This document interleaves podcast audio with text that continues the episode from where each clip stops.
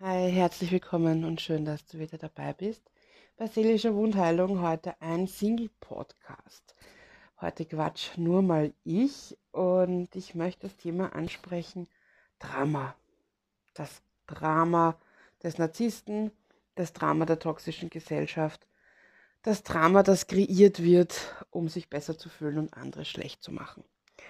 Ich finde, das ist ein ganz, ganz wichtiges Thema und vielleicht hat es der ein oder andere auch schon erlebt, wurde vielleicht sogar reingezogen und ich möchte mit euch kurz irgendwie besprechen und durchgehen, was ist denn das eigentlich, was macht dieses Drama, wozu dient es und warum begegnet uns das auch so oft? Das begegnet uns ja nicht nur in äh, narzisstischen Konstellationen oder Beziehungen, das begegnet uns ja heutzutage relativ häufig und in vielen Bereichen der Gesellschaft. Also nicht nur Narzissten brauchen dieses Drama, sondern auch Menschen, die manipulativ sind, Menschen, die einen extrem geringen Selbstwert haben aber auch Menschen, die so quasi andere um sich schauen. Das beginnt schon zum Beispiel in der Arbeitsstätte oder am Arbeitsplatz, wenn man hier jemanden hat, einen Menschen mit einem toxischen Verhaltensmuster, der schaut so quasi ein bisschen die vielleicht Mitläufer um sich, sucht sich dann gezielt ein Opfer aus und dann wird mal abgelästert, ja. Also was, was tut das mit einem? Warum dieses Drama? Das fragen wir uns heute in der jetzigen Podcast-Folge. Und ich habe es vor kurzem in einem Post auf äh, Social Media schon gesetzt, was gehört alles zu diesem Drama dazu. Also das beginnt mit Lästereien. Ja, also diese Menschen mit ungesunden, manipulativen Verhaltensmuster, die brauchen ja eine Art Zufuhr. Und diese Zufuhr erhalten sie zum Beispiel durch Lästereien. Es wird ein Drama kreiert. Also das Ganze macht doch viel mit, den, mit dem Nervensystem von Betroffenen oder eben auch äh, von Opfern dieser Menschen, ja, weil du bist nie in einer Ruheposition. Das Nervensystem ist immer äh, drüber. Also das Nervensystem ist ja immer überreguliert, sage ich jetzt mal, überspannt, ja. Ähm, du kommst nie in deine Ruhe. Das macht auch ganz viel mit dem Cortisolspiegel, mit dem Adrenalin, das in uns steigt. Also wir sind dann immer in Alarmbereitschaft. Es gibt die Hetzjagd, Triangulation, auch unter Personengruppen. Das gibt es nicht nur im dysfunktionalen Familiensystem, sondern das finden wir auch in Arbeitsstätten, das finden wir in der Gesellschaft, in der Nachbarschaft, teilweise sogar in Freundesgruppierungen, so in Klicken von Jugendlichen oder auch Erwachsenen, ja wo dann eben einer quasi so die Chefrolle auch hat, ich nenne es jetzt mal Chefmanipulator, und dann gibt es den Mitläufer und den Mitläufer und dann gibt es den Beobachter und dann gibt es immer mindestens ein Opfer. Ja? Also diese Konstellationen, wo dieses Drama kreiert wird, finden wir, wie gesagt, überall. Dann gibt es Schmierenkampagnen, Konkurrenzkämpfe. Also die, oft werden ja Menschen in Konkurrenzkämpfe gesetzt, so wie in dieser Triangulation. Ich habe schon öfter erwähnt, dass das gerade in Familien unter Geschwistern sehr, sehr häufig eingesetzt wird. Lügen, Intrigen, Machtmissbrauch, allgemeine Manipulationen. So arbeitet, arbeiten diese Menschen, ja. Und dieses Drama brauchen sie einfach um, das ist so, man kann sich das ein bisschen vorstellen wie ein Vogelnest. Und wenn irgendwie der Alarm ist, dann äh, blustert sich Mama Vogel auf und scheucht die Jungen mal auf und sagt, komm, geht's weiter, geht's weiter, es droht irgendwie Drama, es droht irgendwie ein Vorfall oder äh, wir sind irgendwie auf Kriegsfuß mit jemandem, ein Angriff droht, wir müssen los. Und genau das machen diese toxischen Menschen mit uns. Sie setzen uns immer wieder in eine Alarmbereitschaft. Ja. Ein kurzes Beispiel, wir gehen zurück zum dysfunktionalen Familiensystem. Da ist es so, dass dieses Drama immer kreiert wird, dass kein Frieden in die Familie kommt. Also so steht erstens der Chefmanipulator, wer auch immer das in der Familie ist, ja, immer an erster Stelle. Ja, es wird ihm immer Aufmerksamkeit geschenkt. Er hat Macht, er hat die Kontrolle, er kann das ausüben, wie er das möchte. Und wenn in diesem Drama, äh, da geht es zum Beispiel, hm, was kann ich euch da jetzt sagen? Ähm, es geht um Krankheiten. Ja? Krankheiten werden gerade in dysfunktionalen Familiensystemen sehr, sehr gerne als Drama kreierend genommen. Ja? Also das heißt, man kommt vom Arzt und man hat, ich sage jetzt mal, eine Bronchitis. Kann sein, dass das bei einer narzisstischen Mutter oder einem narzisstischen Vater dann schon Lungenkrebs ist. Ja, das ist äh, nicht so hoch gepokert, das ist wirklich Fakt, dass diese Krankheiten dann immer sehr, sehr hoch geschaukelt werden. So wird Drama kreiert, äh, sie werden bewundert, sie werden, sie bekommen Aufmerksamkeit, sie werden bemitleidet, sie stehen zentral im Mittelpunkt und das für einen längeren Zeitraum. Das heißt, dieses Drama zu kreieren, verschafft in einem dysfunktionalen Familiensystem auch Zeit. Also das verschafft mir quasi als Chefmanipulator Zeit über einen längeren Zeitraum. Ich muss mich umsonst nichts kümmern. Ich habe mit einer großen Geste habe ich alle unter Kontrolle und kann meine Macht ausspielen. Das kann ein Punkt in einem dysfunktionalen Familiensystem. Es kann auch die Großmutter sein oder der Großvater. Das kann auch vielleicht die narzisstische Schwester sein. Also da gibt es ja auch keine Grenzen, wie wir wissen. Also Krankheiten werden hier sehr oft und sehr gut genutzt, um Drama zu kreieren. Ähm, gehen wir nochmal zurück zum Arbeitsplatz. Ja? Hier kann es eben gut sein, ähm, dass man sich selbst als Opfer darstellt. Ja? Narzissten oder auch Menschen mit hochmanipulativen Verhaltensmuster stellen sich ja sehr, sehr gern selbst als Opfer dar. Von Belästigung oder eben auch ein Betroffener ist schwer krank oder es gab einen Unfall oder eben es wird eine Hetzjagd gesponnen. Ja, das, also sie stellen sich ja sehr, sehr gerne als Opfer von jemandem dar, der wirklich das Opfer ist. Ja, also gerade in Arbeitsstätten unter Kollegen wird Drama gerne so kreiert.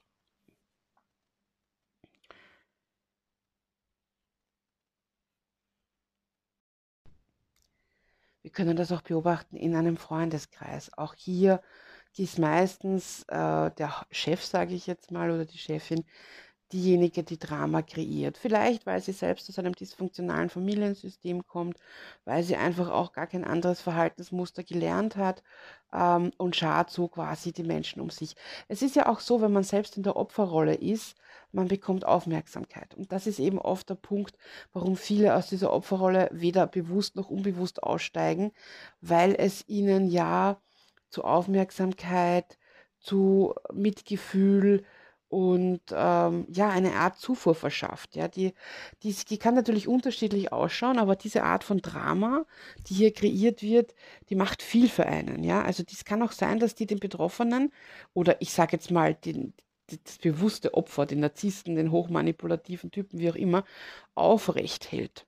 Ja, also viele haben einfach sonst nicht viel im Leben. Ja, und ich weiß, die große Masse sagt immer, ja, ein Narzisst, der liebt nur sich selber. Die Frage ist, die ich mir oft stelle, und ich gehe da mit dem nicht konform, liebt ein Narzisst sich wirklich selber? Ich glaube nicht. Ein Narzisst kann gar nicht lieben. Ein Narzisst hat dieses Gefühl zu lieben nicht. Ja, der weiß nicht, wie sich echte Liebe anfühlt. Der kennt Gefühle, Emotionen drumherum, aber wahre Liebe kennt er nicht, weder zu sich noch zu anderen. Deswegen bin ich persönlich nicht der Meinung, dass ein Narzisst oder ein Mensch mit einem sehr, sehr ungesunden Verhaltensmuster zu sich selbst und zu anderen sich lieben kann. Das glaube ich nicht. Das ist auch der Grund, warum er andere nicht lieben kann. Weil, wenn ich das Gefühl in mir nicht verankert habe, in mir nicht kenne, dann kann ich es ja auch nicht weitergeben. Ja, so sehe ich das persönlich.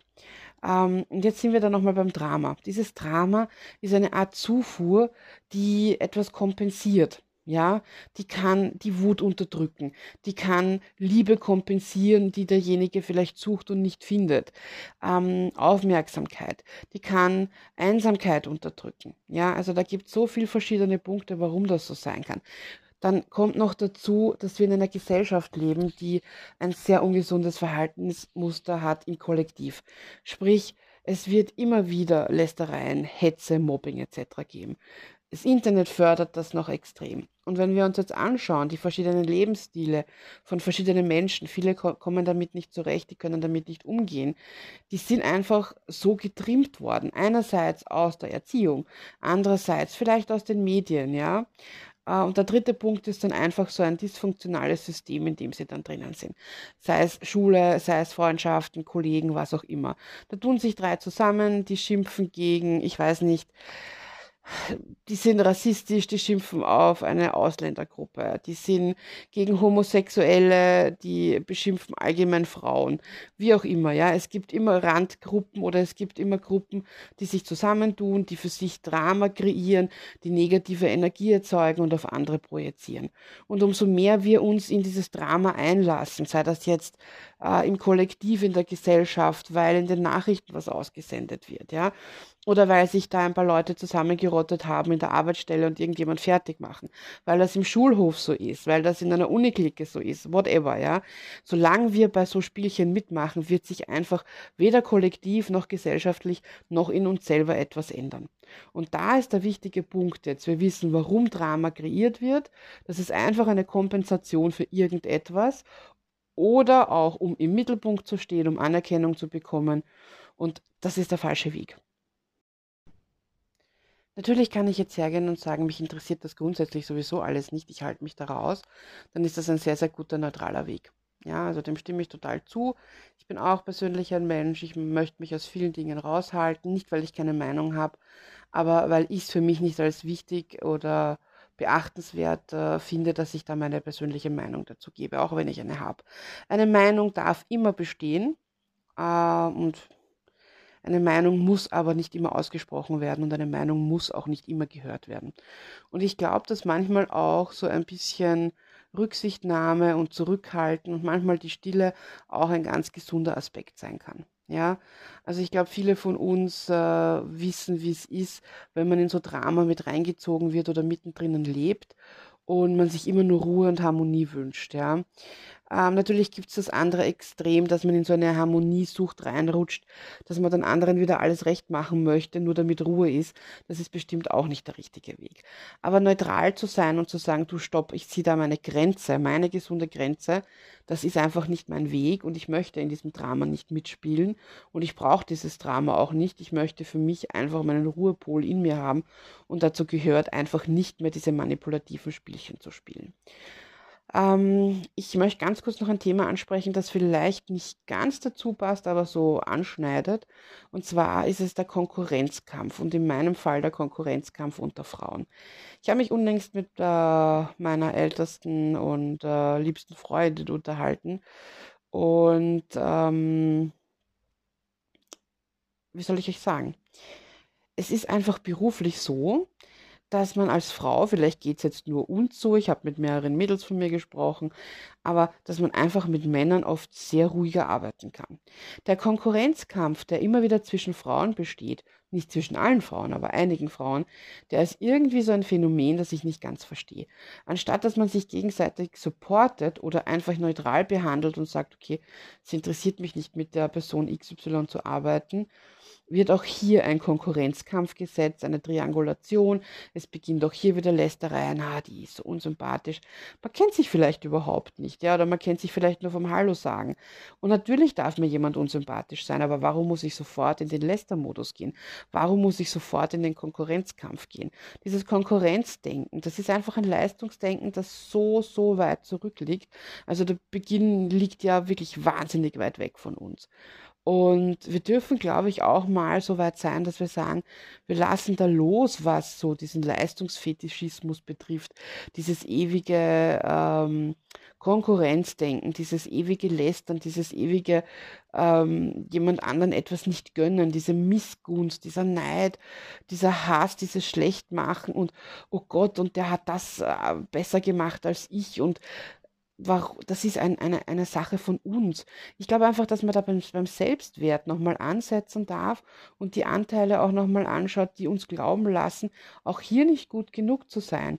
Wir sind Menschen mit äh, verschiedenen Persönlichkeiten und der eine ist wahnsinnig gut in mathematischen Dingen, der andere ist sehr kreativ, der nächste ist vielleicht ein Sprachengenie. Also jeder hat ja Gaben, die er sehr, sehr gut kann. Ja, und dann gibt es Dinge, die man wieder weniger gut kann, die man sich vielleicht beibringt bringen kann, wenn man das äh, möchte. Und ich denke mir einfach, diese Missgunst und dieser Neid, der ist nicht nur schlecht fürs Gegenüber, sondern der macht ja auch mit mir viel. So ziehe ich mir ja auch negative Gedanken in meinem Kopf, die mich überhaupt nicht weiterbringen, die mich vielleicht sogar blockieren, ja, die mich auch in meinem Weg blockieren. Und da glaube ich einfach dieser Konkurrenzkampf unter Frauen, ich nehme das in Social Media auch ganz, ganz stark wahr, ähm, und wie gesagt, man muss nicht mit jedem können. Ich habe auch also Personen, äh, wo ich einiges durchgelesen habe und für mich dann gedacht habe, nee, gehe ich überhaupt nicht mit konform. Aber das bedeutet nicht, dass die Meinung nicht ein Recht hat. Und das bedeutet auch überhaupt nicht, dass ich den Menschen dahinter nicht mag, den ich vielleicht gar nicht kenne, ja. Sondern es bedeutet einfach nur, ich muss die Meinung nicht teilen. Bedeutet aber nicht, dass ich sofort ein Drama kreieren muss, schlecht über diese Person reden muss oder sonst irgendwas. Ja. Also, meiner Meinung nach gibt es zwei gesunde Wege. Entweder man geht sich aus dem Weg und bleibt neutral oder man vernetzt sich und supportet sich. Und dann, glaube ich, hätten wir alle was davon. Und es wäre wahrscheinlich für uns alle gesünder, harmonischer und entspannter. Nochmal kurz zurück zum Narzissten. Der Narzisst kreiert das Drama natürlich auch, um eine Art Bonding zu erschaffen. Ja? Also wenn ein Narzisst zum Beispiel so ein Drama kreiert, ein Drama, das für längere Sicht geplant ist, eben wie eine Krankheit oder ähm, irgendein Ereignis, das passiert ist, das längerfristig Folgen für ihn hat. So hält er natürlich das Gegenüber, also das Opfer, den Betroffenen, wie auch immer, äh, natürlich bindet er sich, äh, äh, der bindet diese Person dann an sich, ja. Also das heißt, ein Drama kreieren kann auch immer ein, ein Bonding bedeuten. Also da muss man aufpassen. Es ist natürlich so ein schwieriger Grad, ähm, zu sagen, okay, ich kann ja jetzt nicht alle verteufeln.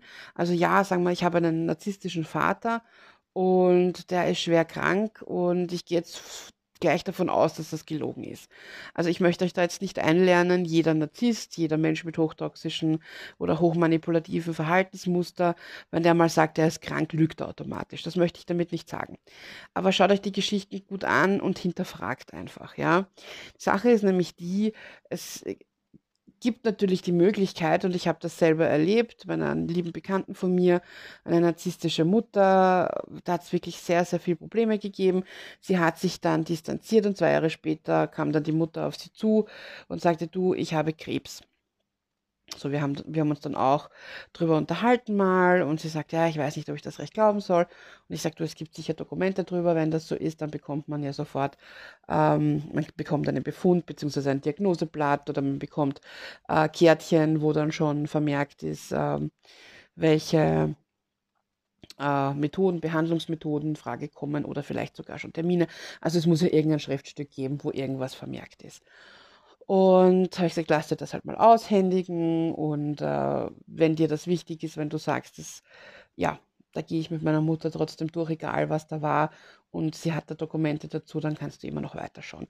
Wenn da aber du keine Dokumente ähm, sind, beziehungsweise wenn dir das Schriftstück nicht koscher vorkommt, ähm, wir hatten mal in einer Austauschrunde auch schon eine Person, da wurde das Ganze fingiert, also das wurde so richtig gefaked und ähm, man ist dann auch drauf gekommen, dass es weder den Arzt gab noch, ähm, ja, also man kann das anscheinend auch wirklich, ist ganz, ganz traurig, ja, aber solche Fälle gibt es natürlich auch. Ähm, ja, nochmal zurück zur narzisstischen Mutter mit Krebs.